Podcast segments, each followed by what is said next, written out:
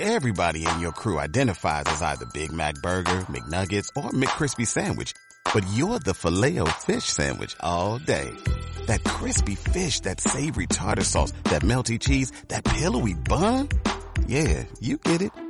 Every time. And if you love the filet of fish, right now you can catch two of the classics you love for just $6. Limited time only. Price and participation may vary. Cannot be combined with any other offer. Single item at regular price. Ba-da-ba-ba-ba.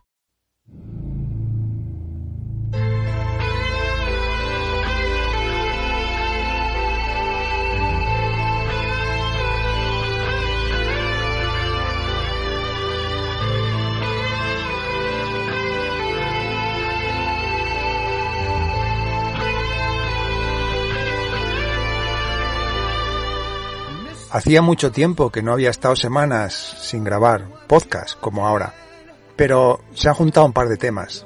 El primero es que ha crecido tanto la información con respecto a incluso semanas, días y meses atrás de todo este tema del COVID, que la verdad es que me ha saturado.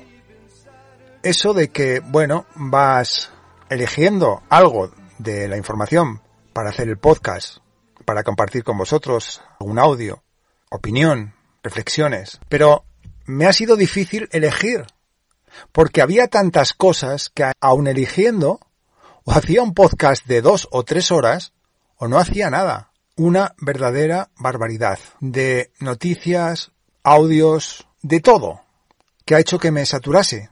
Y cuando quería empezar a grabar el podcast, lo tenía que dejar, porque no sabía hacer un podcast y me daba cuenta, no sabría.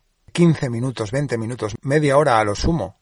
Pero es que tampoco de tres cuartos de hora, ni de una hora, ni de una verdadera pasada. Eso también se ha unido a otra cosa, al hecho de como a veces está pasando, nos está pasando a ciertas personas, que damos el callo ante todo esto e intentamos sensibilizar y concienciar a las personas, a la gente, de lo que está pasando, de lo que está pasando realmente, de lo que está pasando de verdad. Hay días o semanas en las cuales sientes que lo que haces no vale de tanto como tendría que valer, porque no hay una respuesta adecuada en la sociedad española. La sociedad española sigue muy dormida todavía.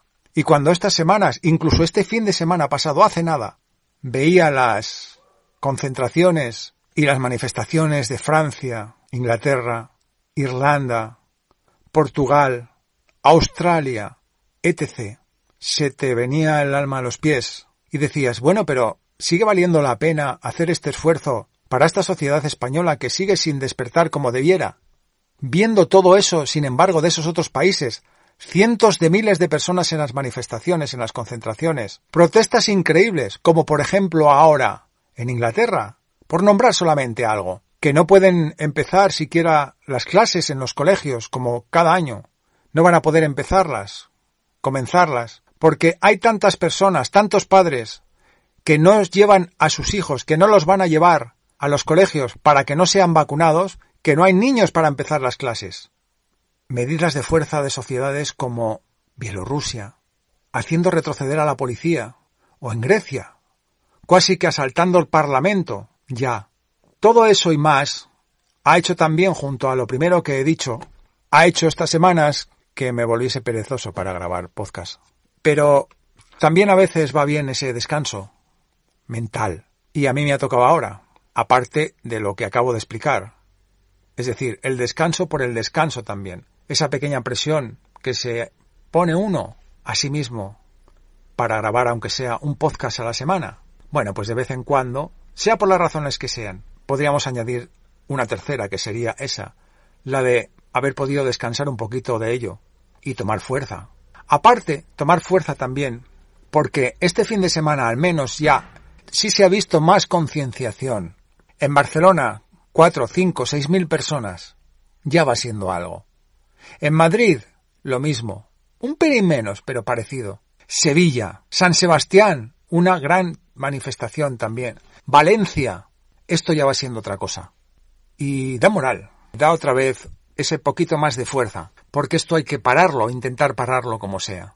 Pero claro, como en los medios de comunicación masivos, ya sabemos, la televisión, las televisiones están compradas, a veces se dan las cifras de esos 127 millones con los cuales ha subvencionado hace unos meses el propio gobierno a las televisiones. Pero claro, no reparamos en otro asunto, y es lo que ganan también las televisiones con las farmacéuticas. No recuerdo ahora la cifra de millones que se embolsan por publicidad. Todos recordamos y sabemos esos anuncios constantes en las televisiones que acaban diciendo lo de para cualquier problema consulte a su farmacéutico. Eso hace unos tres años vi unas cifras, ya no en cifras, sino en tanto por ciento, y había televisiones que estaban ingresando el 85% de publicidad total de la cadena de las farmacéuticas. Ahora no sé en cuánto estará la cifra de ese tanto por ciento, pero ahí tenemos no solamente lo que les da el gobierno, sino lo que chupan de las farmacéuticas. Realmente, si las farmacéuticas dejan de anunciar todos esos productos en estas televisiones, las televisiones tienen que cerrar. Así que ahí tenemos la ecuación, la ecuación perfecta para que estén haciendo lo que están haciendo.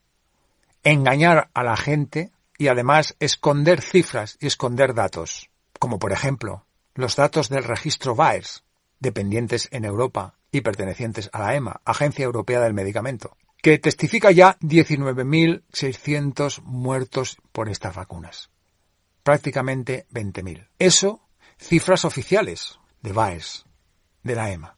Porque claro, extraoficialmente, evidentemente hay mucho más. De hecho, se cifra por la experiencia que se tiene en todo esto, que normalmente cifras dadas en estos sentidos suelen ser el 10 o el 15% de la realidad. Así que no queramos imaginar siquiera que la realidad sea que pueda haber ya cerca de 200.000 muertos solo en Europa. De todas formas, no nos iremos a extremos, aunque fuesen ni la mitad.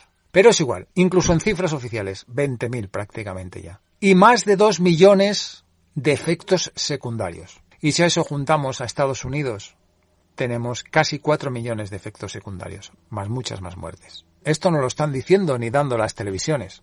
Y este es el ejemplo más claro de que están dando solamente lo que les interesa para que precisamente no les falle ni el dinero del gobierno ni el dinero de las farmacéuticas.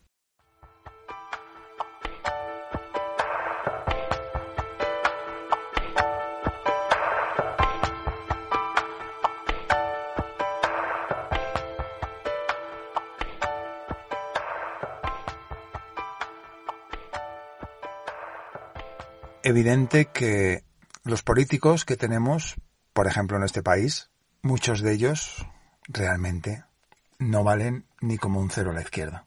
Pero los que les mandan a ellos, evidentemente, esos sí que no son tontos.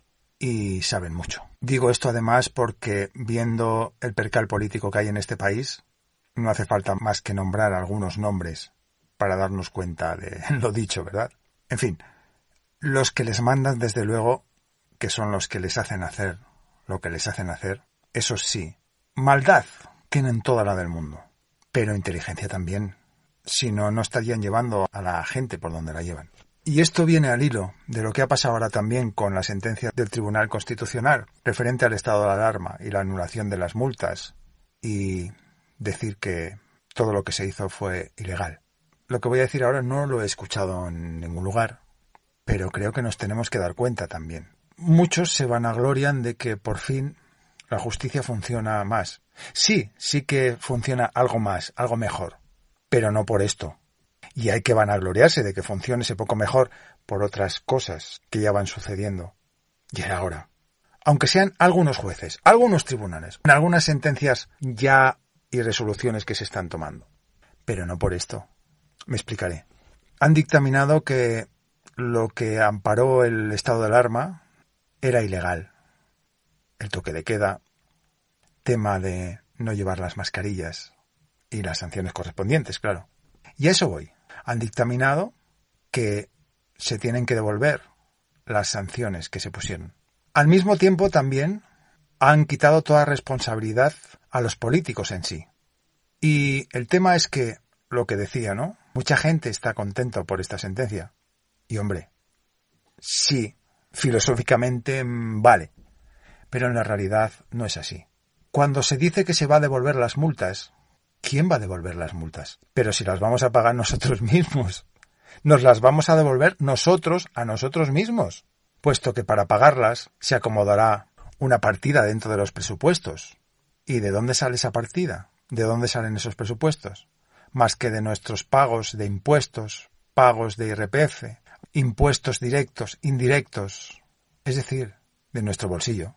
Por lo tanto, ¿qué ha pasado con esto en realidad? Pues que parece que han hecho y no han hecho nada.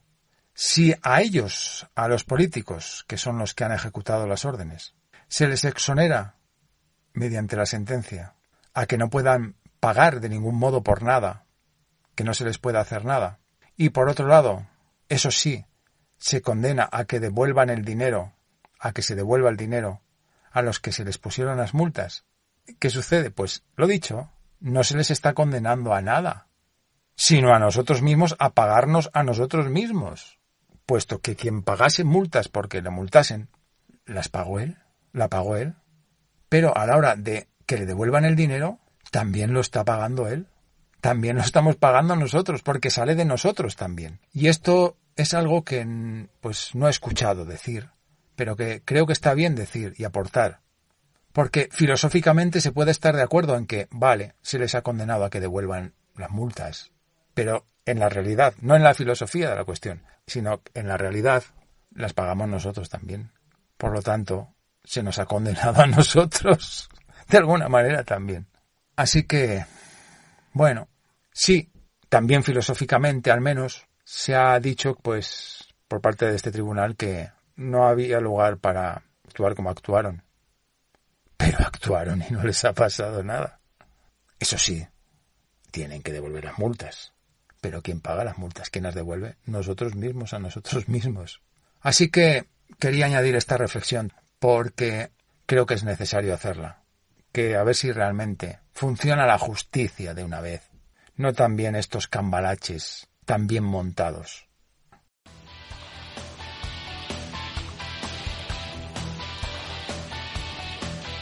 Acabas de escuchar Punto de Vista, un espacio de opinión muy personal. Mi nombre es Chema. Vías de contacto, las mismas cajetillas de comentarios en iVoox, si así te va bien. Y un correo, chema.devista.gmail.com. Y gracias por la escucha. Nos oímos.